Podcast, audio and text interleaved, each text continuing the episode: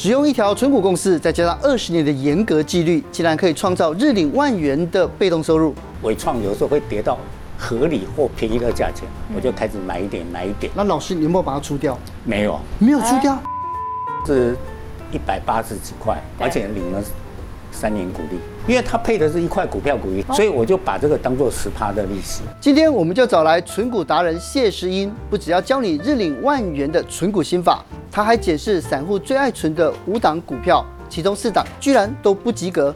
到底他的持股名单有哪一些？让他来告诉你。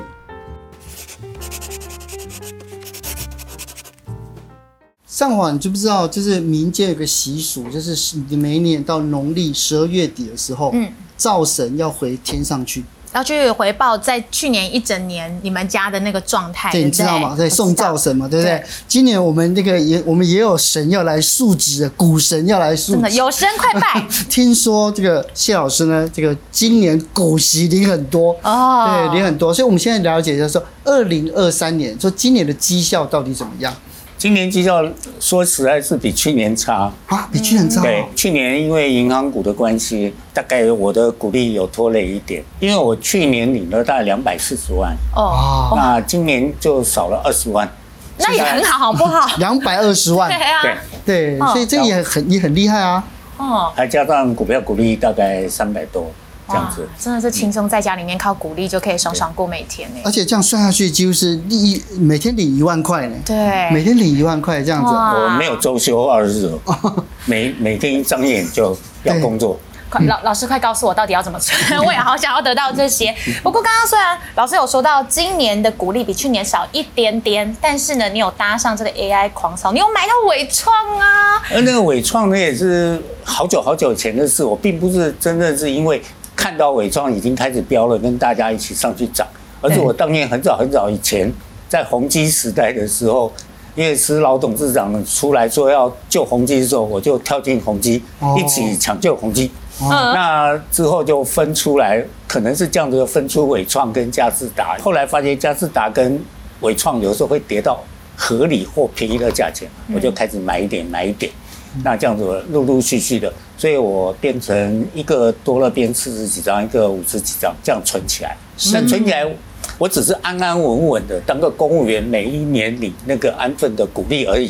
就没想到今年莫名其妙怎么会有一个什么 AI 出来，对，就蹦上去了。而且今年最高的时候涨到一百六嘛，对不对？对。我很好奇哦，那老师你有没有把它出掉？没有，没有出掉。那是习惯不好。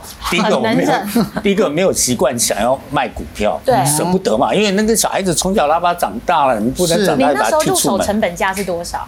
大概十几二十块吧，很低耶，对不对？那这个怎么能够忍住不卖啊？对，那当然还有另外一个，我想去测试一下，如果真的 AI 如预测他讲的，到今年第四季或明年第一、第二季会大爆发，嗯，那我为什么要那么早卖？所以我也是在在等，看看 AI 是不是真的在业绩上能反映出来这个大爆发。嗯，所以老师就是怕太早卖掉，以后恐怕会买不回来。你之前其实也有几张股票是发生过类似这样的一个故事，对不对？有统一，那时候我 SARS 的时候十块钱买哦，那十块十块买买买，我那时候 SARS 存到一百零五张，我还记得好清楚。嗯，结果有一天回家，我老爸很得意跟我讲：“儿子，我今天帮你赚钱了。”我说：“赚什么钱？”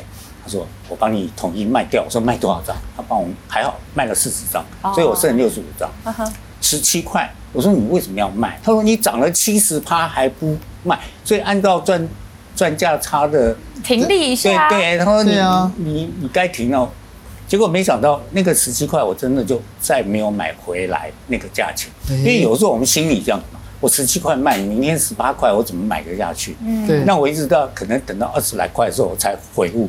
才开始慢慢又把统一抓回来，嗯，所以我现在统一大平均成本账面啊，就没有扣掉历年的股利的话，我账面成本正好三十块。长期来讲，你看它从十块涨到现在七十多块，嗯，那还扣掉，如果你这二十年里的股利，你再扣掉的话，你的成本几乎都快将近快是零了。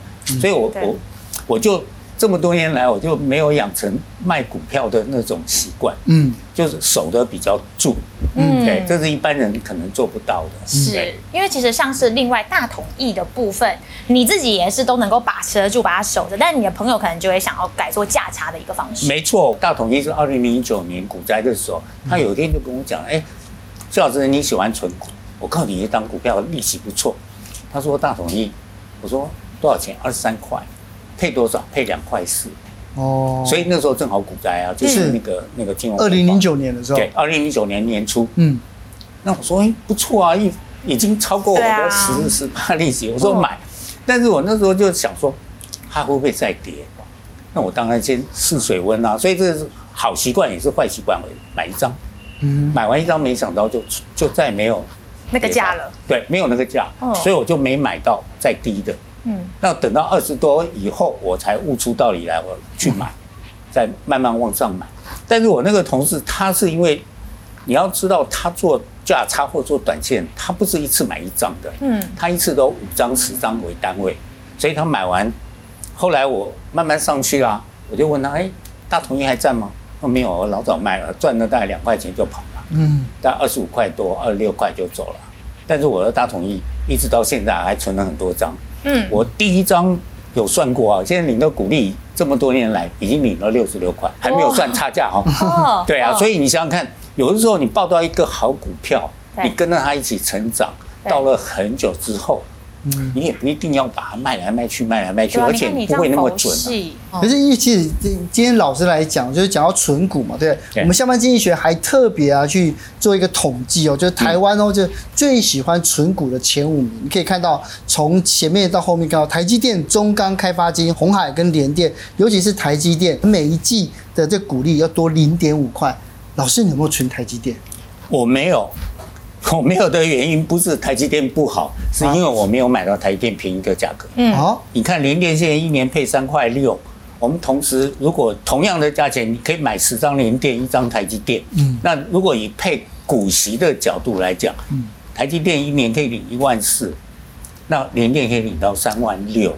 但是大部分投资人为什么会去买台积电？因为台积电的波动比较大，它波个二十块，波个十。剩四十块赚差价，他说我没有想要你这一万四哎，我只要赚差价就好了。嗯，所以大部分人去买台积电的都是看赚价差，嗯，赚价差。但是往往外资跟你说台积电会涨到一千块，哇，你跟着冲进去六百多、七百多冲进去的人很可能会很惨，嗯，因为你被挂在那，嗯，那挂在那被套住了以后，就说啊我在存股啊，那问题是你那个存股那个利息可能一趴都不到啊，对。但是如果你你不用存股的角度来讲，买台积电，我也觉得没有什么不好，因为台积电公司很好。本集节目由下半身衣赞助播出。那联电呢？以它目前的价格，你感觉算是便宜吗？因为因为联电它去年配三块三块多嘛，我们就用今年的价钱去估。那如果合理价殖利率五趴的话，它就合理价它在七十二块，嗯，今天才五十块，嗯，所以它是介于合理价跟便宜价中间。但但是它要贵的话，如果要跟台积电那个价位差不多，它要涨到一百八十块才有可能会高。嗯，那目前好像还差很远。嗯，那对，如果有心存股的话，你买了半年之后就领钱了，你是存半年的利息啊，就。是可以考虑参考一下了。是、嗯，那其实呢，刚刚有讲到第一名是大家喜欢存台积电嘛，其实联电也有第五名嘛。那但是呢，其实百万股民也很爱存的就是中钢。那中钢呢，现在为了要提振股民的信心，所以他也有就是发布消息说要实施库藏股了。老师你怎么来看待这样的一个讯息？不过中钢是算是当年的好学生啊，模范生、嗯、是。但是中钢这几年有点。每况愈下的样子，它获利就开始哔哔哔哔哔都这样，而且好像没有什么起色的样子，所以我就暂时呢，就把我因因为我留中钢，我领的股利很少啊，那我就把同样的价钱，那时候中钢二十几块，所以我干脆把中钢那个就换到玉山金就好了嘛。啊。对，这个我们存股的话，其实对公司也没有那么大的忠诚度，就是你公司好，我就存你；你工资不好。就可能，第一个，就我观察一阵，我就不增加，嗯，但是观察发觉你一直起不来，我就就放生了。对，我就换，嗯，换到比较好的标的。那我今天中钢是留了可以保持领纪念品的那个 那个，留一张就好，就够了。是，对，现在是它是纪念品股，就对了。对，所以所以有的时候我们看这些股数那么股东数那么多，散户那么多，不见得代表这么多散户都在存股。哦，对，这一点要大家思考，很可能很多人都是在领纪念品，满街都是，满街都是这样。中钢在今年它股利配一块钱，但它股价其实也不高嘛，对不对？嗯、而且那老师你刚刚有讲到说，它其实你对它的前景没有这么看好。对，因为中钢今年的获利掉下去了，嗯、没有去年好，对，所以呢，很大胆的预测。明年的股利可能没有今年好，是。不过另外一个呢，就是第三名啊，就是刚存股第三名是金融股，也就是开发金哦。那其实这个金融股是易老师其实之前也很专注嘛，对不对？那你最最专注、最喜欢的到底是哪一档？我我存股存最多的是玉山金，玉山金，所以你不爱开发金？呃，不能说不爱，而而是我对开发金比较。没有那么多的研究。可是老师，我以前有爱存玉山金，那去年的股利发不好啊？那不好是大家都不好，不是他一个人不好，嗯哼，就是整个金融股全部一片哀鸿遍野。嗯，那但是玉山金的状况是因为我，因为我长期定那个远见天下，嗯，它每一年的评比，玉山金都属于小而美的专业银行，然后慢慢变成中型金控。第一个，它比较没有是。官股色彩，嗯，而且也没有那个家族色彩，嗯，我个人蛮肯定它的，是，那价价钱又不错，然后存起来，因为它常年在配股股票股利，那我这几年这两三年，我等于说就。就存股的数目就几乎 double 了，嗯，那就变得我就特别喜欢玉山金这一档股票，嗯，嗯，但是老师，我记得之前啊，就是有一些我们的来宾有讲到说，像是玉山金，它这样子每年都配股票股利，所以呢，它其实是有可能会因为这样的一个状况，造成它股本膨胀，然后稀释它的获利。你又是怎么来看这样的议题？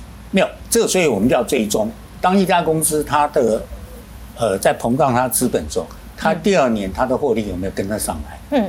他如果获利没有跟上来，就表示他被稀释掉；但是他获利也跟上来了，而且甚至还超过了，就表示他更好。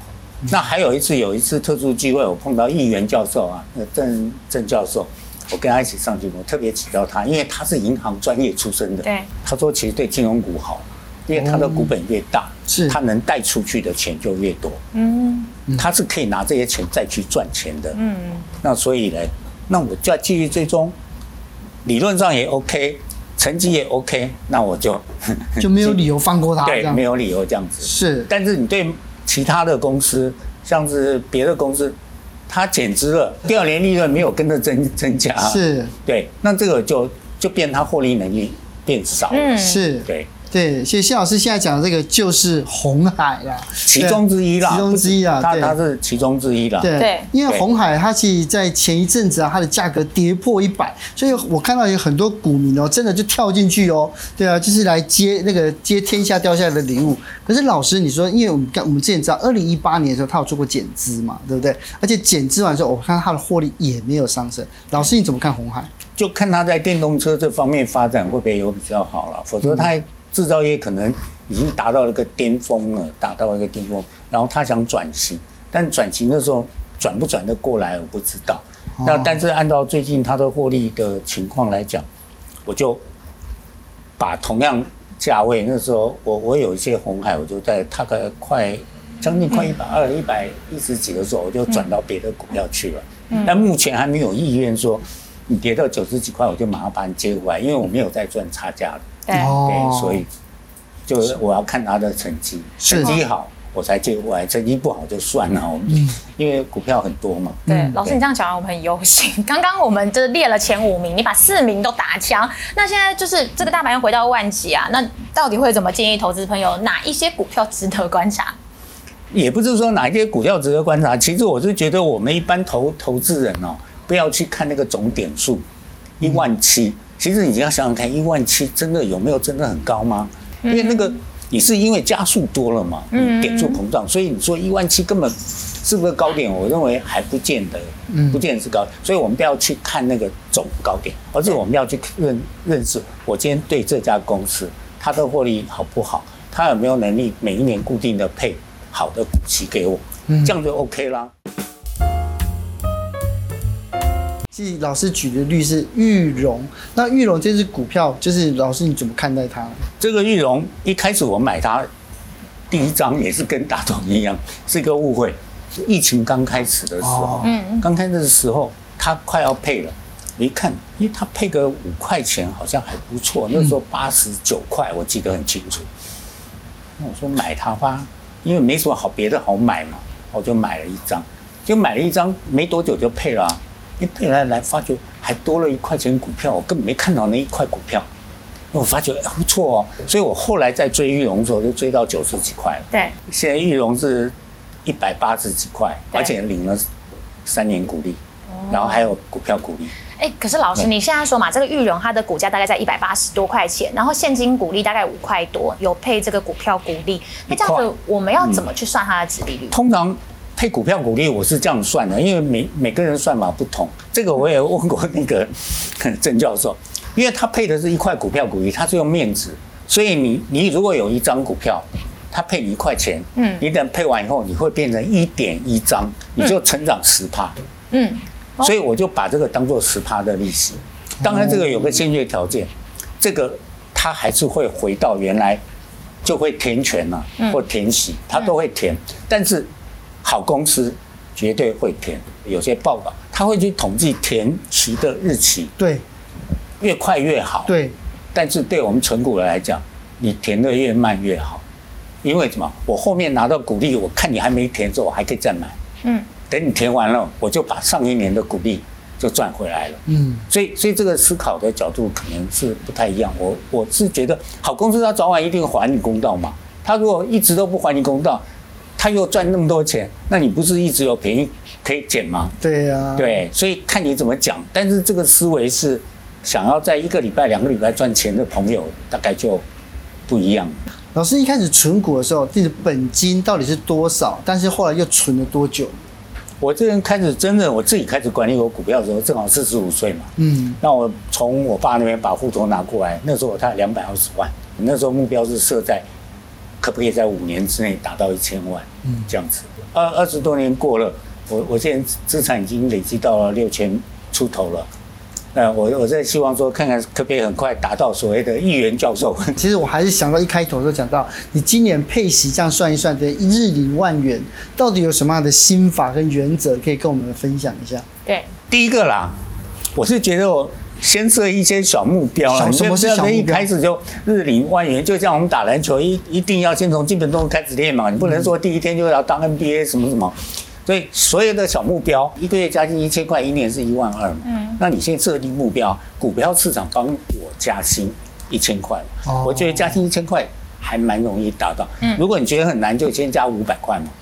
那这样慢慢设，当你从一千块变两千块，变五千块。我现在有，我以前大学带的学生，他已经跟我打电话说，老师，我现在已经达到一个月加薪到七万块，但那个目标是从从很一开始小小的开始。对。那第二个呢，我是觉得存股的人一定要有耐心啊。嗯。你不能说老师我今天存，然后下个礼拜要看成果，那大概我是绝对不敢。我我认为，因为你要两三年。才让它慢慢开始力上滚力产生复利效果。对，所谓滚雪球，你要滚雪球也不是一滚出来就一大坨啊，是一点点慢慢累积嘛。够长的学道。对，因为之前老师来的时候也跟我们分享那个小外甥的故事，对不对？那现在他今年就是你最近有了解到他的这个操作绩效跟这个回报到底怎么样吗？那个我小外甥和和我儿子都类似啊，就是说一开始我只叫他们存钱，嗯，那你存钱存到那个股票账户。然后存了以后就传传拍张照片赖给我，然后我就看到有好价钱，我就说啊，今天我们大我每次他们买股票的时候，我会配合买一张。我说我们今天又买了一张统一喽，啊，这样大家就很兴奋。然后这样慢慢累积，他就开始慢慢存。他现在已经养成习惯，他可以自己开始挑股票了，嗯，然后他自己存了，嗯，那所以他现在已经累积到三百万，嗯，三十一岁，所以大家一定要有耐心。那我认为说，可能你顶过三个暑假，对的鼓励，嗯，然后你再加上自己还会陆续存钱，你看到资资本成长以后，你的那个资产在成长，你就开始有信心。对，有信心以后就习惯了，就就很自然。嗯，而且也不一定要定期定额。我认为定期存钱，但不一定要定额买。嗯，因为有时候这个月股价就是很高啊。对。那下个月有时候就很低啊。那如果你定时定额买，我认为大家有人说啦，会平均数，但我觉得好像没有规定一定。可以更聪明一点的来。我是觉得要养成定期存钱的习惯。对。但是。不一定要定期去买股票，嗯，好，这个我认为啦，这个人认为，大家参考一下。是。那还有领到股利之后呢？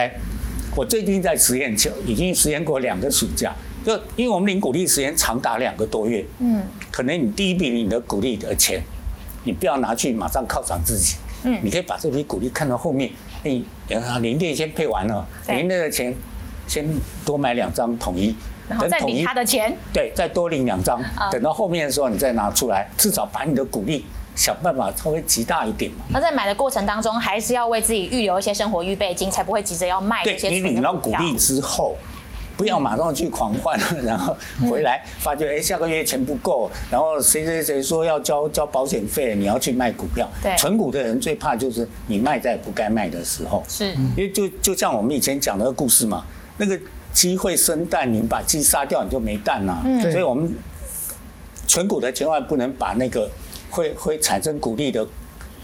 股票卖掉，哦，那那你要把生活金先准备预备好，是多余的钱才存钱。所以呢，在今天呢，我们在看到，就其实存股里面，它有最重要还是纪律啊。你看老师从二十年前，对，从二零零九年开始，然后买了这么多，就当时那么低的，对，但你还是要不离不弃。所以今天这样，你看，你可以年领百万这样子，对啊，啊，这个我们一起加油了，好不好？来，谢谢老师，谢谢。